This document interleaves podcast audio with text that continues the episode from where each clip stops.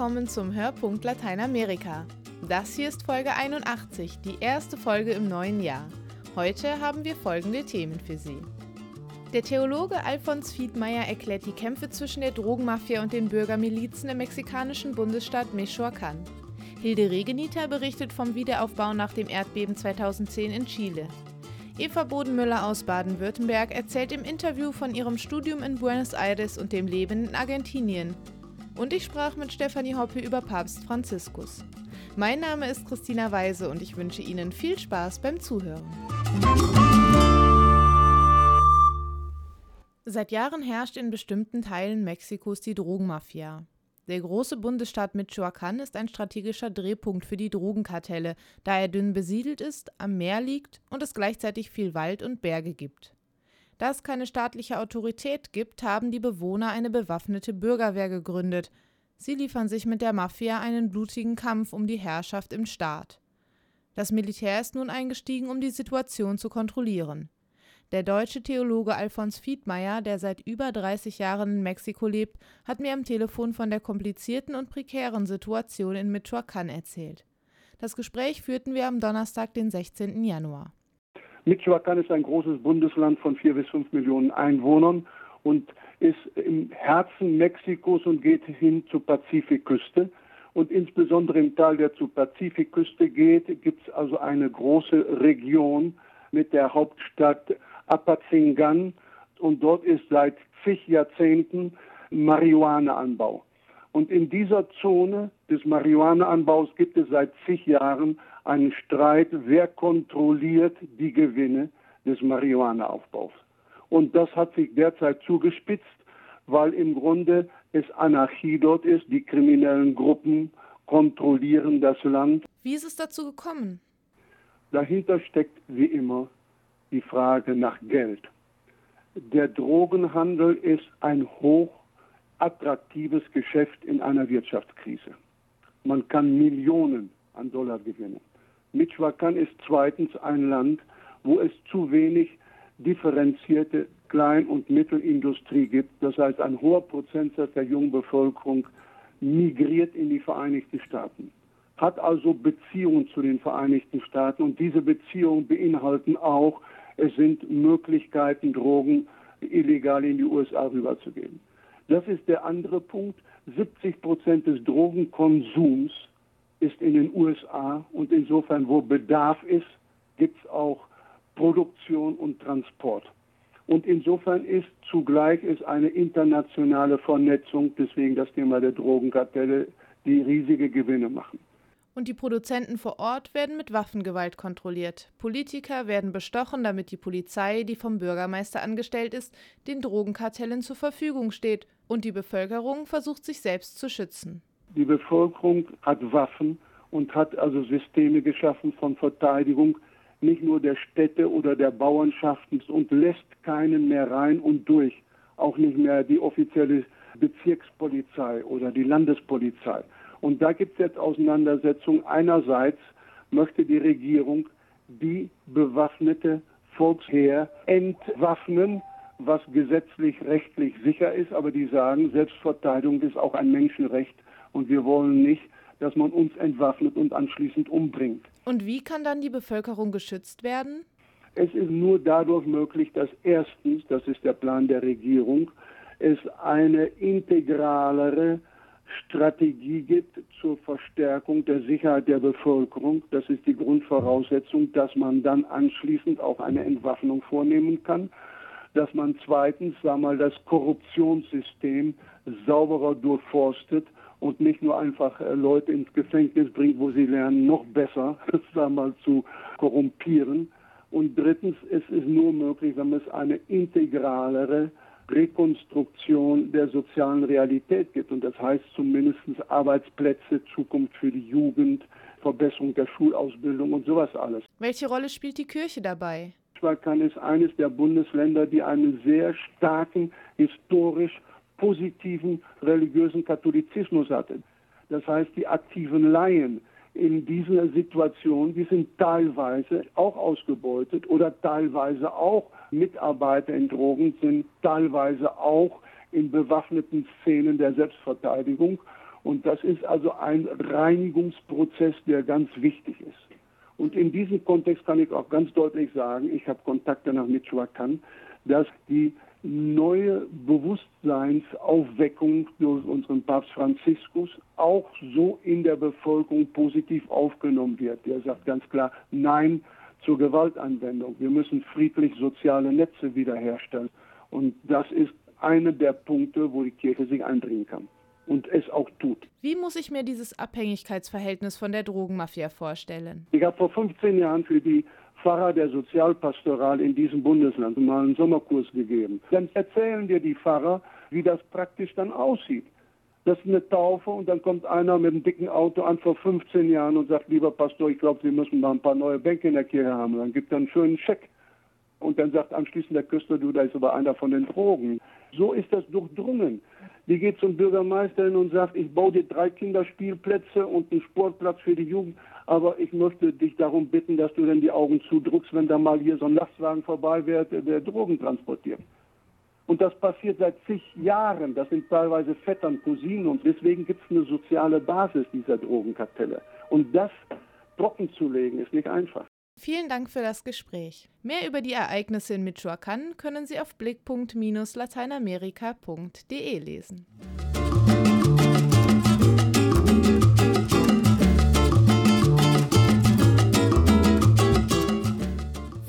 Küste Chiles treffen zwei Erdplatten aufeinander.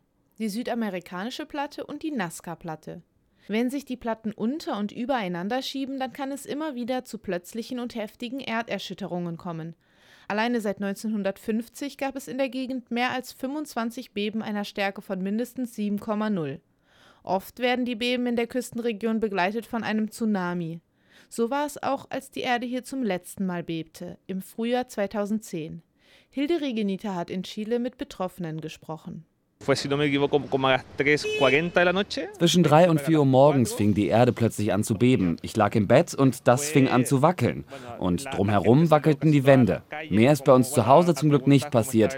Und zum Glück ist keinem aus meiner Familie etwas geschehen. Aber mein Dorf ist eben auch relativ weit weg von Talca. Erzählt Ariel Oyasun, Architekturstudent und Mitglied der Wiederaufbaukommission der Diözese Talca. Er erinnert sich noch sehr gut an das Bild der Verwüstung, das sich ihm bot, als er zwei Wochen nach dem Beben vom 27. Februar 2010 zum ersten Mal in die Stadt kam. Un 80% de las casas da lag alles in Trümmern. 80 Prozent der Gebäude hier im Stadtzentrum waren zerstört. Die alten Häuser waren aus Lehm und Stroh gebaut, mit einer Holzkonstruktion und sie sind fast alle eingestürzt. Das Zentrum war wochenlang gesperrt, die Straßen lagen voller Schutt und es gab noch lange Nachbeben, sodass die Leute in permanenter Angst gelebt haben. Das Erdbeben hatte Talca und Umgebung mit einer Stärke von 8,8 auf der Richterskala erschüttert. Insgesamt kamen knapp 600 Menschen ums Leben. Auch dem Gemeindepfarrer Juan López hat sich diese Nacht ins Gedächtnis gebrannt. Hier bei uns sind alle Häuser zerstört, keines ist übrig geblieben. In der Nacht war es so, als würde eine Metrobahn mit voller Geschwindigkeit mitten durch mein Zimmer rauschen. Die Fenster waren eigentlich geschlossen, aber das Erdbeben riss sie alle auf. Es war eine Vollmondnacht, man konnte fast besser sehen als am Tag.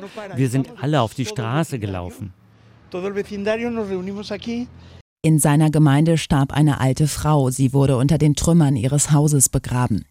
Die Figur, die auf ihrem Nachttisch gestanden hatte, steht jetzt im Denkmal für die Opfer des Erdbebens, das Juan López an seiner Kirche errichtet hat. Ein Potpourri aus Gegenständen, die alle in irgendeiner Beziehung zur Katastrophe von 2010 stehen. Privatgegenstände, aber auch Objekte aus den zerstörten Kirchen. Der Christus hier stammt von einer Station des Kreuzweges. Er hat beim Beben Arme und Beine verloren und deshalb haben wir ihn mit der Schrift versehen, meine Arme und Beine, das seid ihr. Die Marienstatue war über 200 Jahre alt, jetzt ist sie fast ganz zerstört. Die Leute haben auch zerstörte Figuren und Bilder aus ihren Häusern hierher gebracht. Unterdessen hatte die Aufbaukommission alle Hände voll zu tun, erzählt Architekt Hermann Becker. Hier in der Diözese haben wir ungefähr 150 schwer beschädigte oder komplett zerstörte Kirchen, Kapellen und kirchliche Gebäude. Und bis heute haben wir davon etwa die Hälfte wieder aufgebaut. Zum Beispiel die Kathedrale von Talca, die schon seit einiger Zeit wieder für Gottesdienste genutzt werden kann. Ganz anders steht es aber zum Beispiel um die traditionsreiche Kirche Corazon de Maria, Marienherz, bestellt. Charakteristisch ist sie und beliebt bei den Leuten von Talca. Trotzdem liegt sie noch immer in Schutt und Asche. Trotzdem sieht es in ihrem Inneren noch immer wie nach einem Luftangriff aus. Die Kirche hat starke Schäden erlitten. Das Gewölbe ist teilweise eingestürzt, die Säulen beschädigt, die Fenster kaputt. Aber weil diese Kirche so wichtig ist für Talca, sehen wir uns verpflichtet, sie wieder aufzubauen. Weil uns aber die Mittel fehlen, sind da immer noch diese Löcher im Dach und die Tauben fliegen hier drinnen rum. Juan Carlos Olabe ist Ingenieur und leitet die bischöfliche Kommission für den Wiederaufbau. Er bahnt sich einen Weg durch die Trümmer und zeigt den Ist-Zustand. Hier haben wir den Boden aufgemacht, um zu gucken, was drunter ist, um die Säulen zu stützen. Wir wollen die Kirche genauso wieder aufbauen, wie sie war. Damit das gelingt, sind die Menschen in Talca und Umgebung auch über drei Jahre nach dem jüngsten schweren Erdbeben weiter dringend auf Hilfe angewiesen. Hilfe, wie sie zum Beispiel von Adveniat kommt. Die Adveniat-Projekte finden Sie im Internet unter adveniat.de.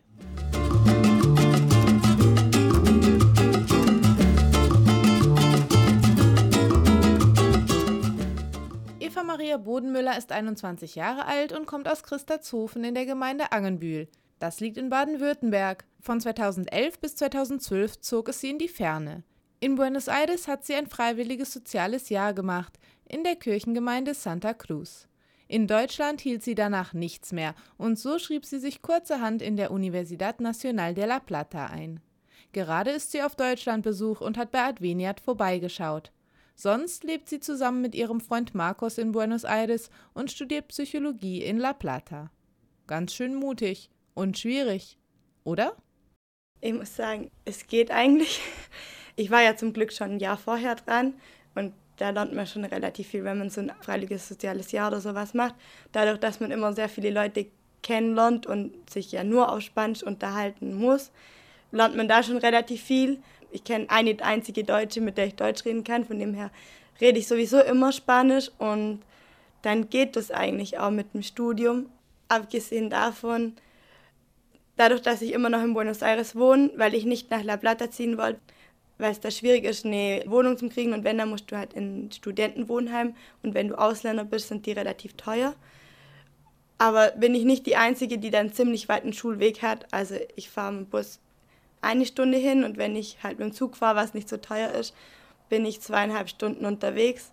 Aber ja, das ist eigentlich bei den meisten Argentiniern so, dass alle relativ lang fahren müssen, bis sie zur Uni kommen. Von Buenos Aires kennen viele Leute wahrscheinlich nur die touristischen Highlights. Aber wie sieht es denn wirklich aus? Wie ist die soziale Situation dort? Gibt es Armut in Buenos Aires? Buenos Aires ist so, so eine eigenartige Stadt, weil gerade besonders wenn man im Zentrum ist, da sieht man das einfach nicht, wie es hinter den Fassaden aussieht. Ich habe zum Beispiel von einer Freundin, die hat einen Ort zum Wohnen gesucht und da bin ich an so ein Haus hingekommen, wo sie mir gesagt hat, ja, da kannst du wohnen und hat dann klingelt und dann war das letztendlich ein Hotel familiar und keine Studienwohnheim oder so. Und das hat man von draußen nicht gesehen. Das hätte auch eine Wohnung sein können von einer total reichen Familie. Aber es war dann letztendlich so ein Hotel familiar, wo quasi die zwölf Familien zusammenwohnen und sich halt ein Bad und eine Küche teilen. Und wenn du mit dem Zug Richtung La Plata fährst, also das ist die südliche Zone von Buenos Aires, dann kommst du schon an ein paar Häuser vorbei. Die sind halt wirklich nur Holz und Wellblech und so. Also meistens ist es halt so, dass relativ viele Familien in einem so einem kleinen Haus zusammen wohnen. Aber da gibt es so krasse Unterschiede. Also das Verrückte ist, dass auch innerhalb von den armen Vierteln gibt es wieder Reiche. Und ja, dann gibt es natürlich in Buenos Aires auch Stinkreiche. Das ist einfach so. Einer, der sich besonders für die Armen einsetzt, ist der neue Papst. Vor knapp einem Jahr schaute die ganze Welt auf Argentinien, seine Heimat. Und die Argentinier waren mächtig stolz. Sicherlich gibt es in dem Land immer noch eine große Euphorie gegenüber Papst Franziskus. Ehrlich gesagt muss ich sagen, dass mein Vater fast schlimmer ist wie die Argentinier. Also wo er gewählt wurde, da haben sie erstmal natürlich, wie immer, wenn irgendwas passiert, am Obelisk die Flagge vom Vatikan aufgehängt. Und jetzt, das habe ich auch nur zufällig gesehen, da gibt es jetzt so einen Rundgang, wo man machen kann. Aber sonst, ja, es gibt schon ein paar Leute, die eben die Vatikanflagge jetzt aufhängen, aber so viel über den Papst wird nicht geredet, weil der ist ja weit weg. Und so von dem her heißt zwar immer wieder, ja, der Papst, aber trotzdem ist er schon ein bisschen näher kommt, aber trotzdem immer ich jetzt von normalen Leuten ist jetzt nicht so eine große Euphorie von Papst da. Du bist ja gerade bei Advenia zu Besuch. Woher kennst du das Hilfswerk denn eigentlich? das war witzig. Ja, in dem Jahr, wo ich das freiwillige Jahr in Santa Cruz gemacht habe, die haben eben so ein Haus, wo auch immer wieder Leute übernachten. Und da war ich gerade in Talita. Das ist eine Organisation, die machen so Fortbildungskurse für Leute, die mit Kindern und Jugendlichen zusammenarbeiten. Das Projekt Talita Kum, was auf Deutsch Steh auf bedeutet, wird von Adveniat unterstützt. Dort lernte Eva Adveniat Mitarbeiter kennen und hat dann sogar als Übersetzerin eine Adveniat Journalistenreise durch Argentinien und Paraguay begleitet. Das war total cool.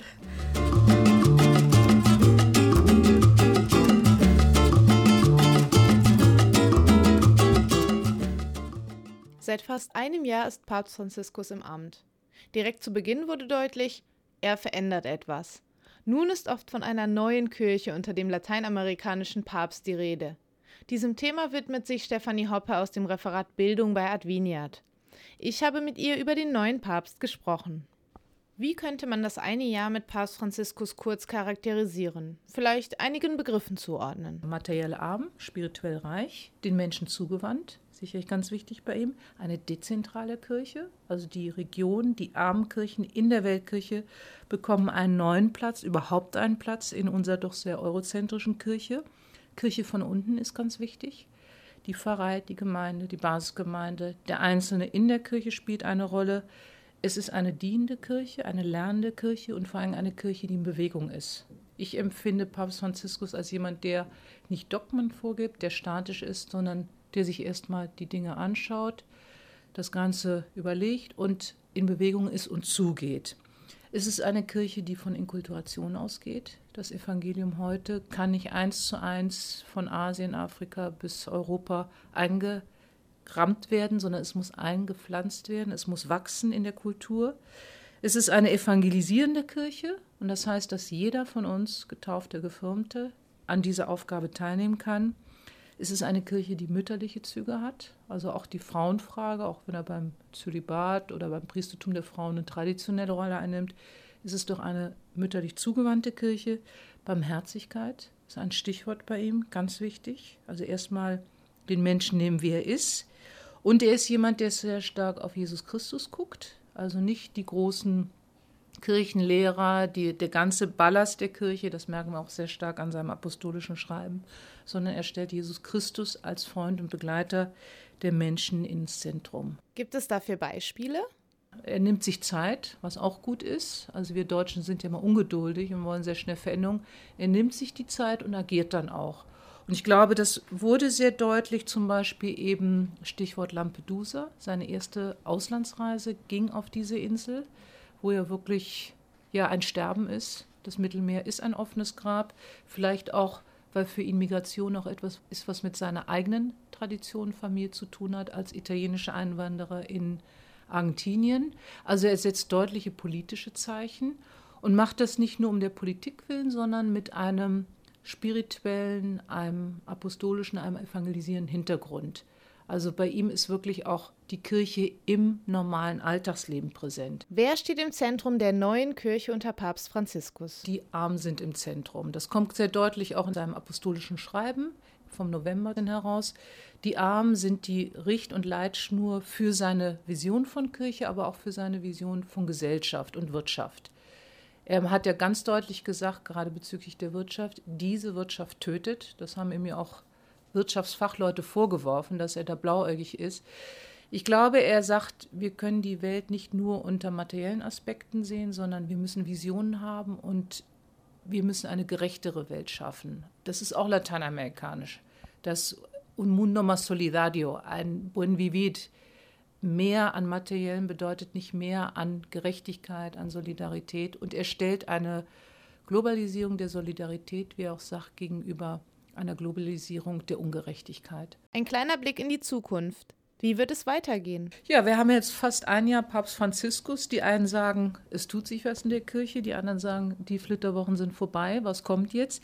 Also ich finde es wohltuend, dass er jetzt nicht der große Macher ist, sondern innerhalb dieses Jahres mit konkreten Dingen wie Finanzen, wie Themen wie Migration, wie aber auch Bischofs- und Kardinalsernennungen schon Zeichen gesetzt hat. Und gerade wenn man jetzt sieht bei den letzten Kardinalsernennungen, Europa ist nicht mehr das Zentrum der Kirche. Es ist die Weltkirche mit Afrika, mit Asien, mit Lateinamerika und er möchte da ganz deutlich Gewichte verschieben in der nächsten Papstwahl. Insofern finde ich das spannend. Er ist ein vorausschauender Mann. Er weiß um seine vielleicht zeitliche, gesundheitliche Begrenztheit und setzt ganz deutliche Markierungen für die, den nächsten Papst. Hochachtung. Vielen Dank für das Gespräch. Falls Sie sich für das Thema interessieren und in der Nähe wohnen, dann kommen Sie am 27. Januar nach Schwerte ins Pfarrheim St. Marien. Dort hält Stefanie Hopper einen Vortrag mit dem Thema Eine neue Kirche mit Papst Franziskus, eine Perspektive für die Weltkirche aus neuer Sicht. Das war der Hörpunkt Lateinamerika für dieses Mal. Vielen Dank an Hilde Regeniter und Roman Krupp für ihre Mitarbeit. Mein Name ist Christina Weise. Auf Wiederhören.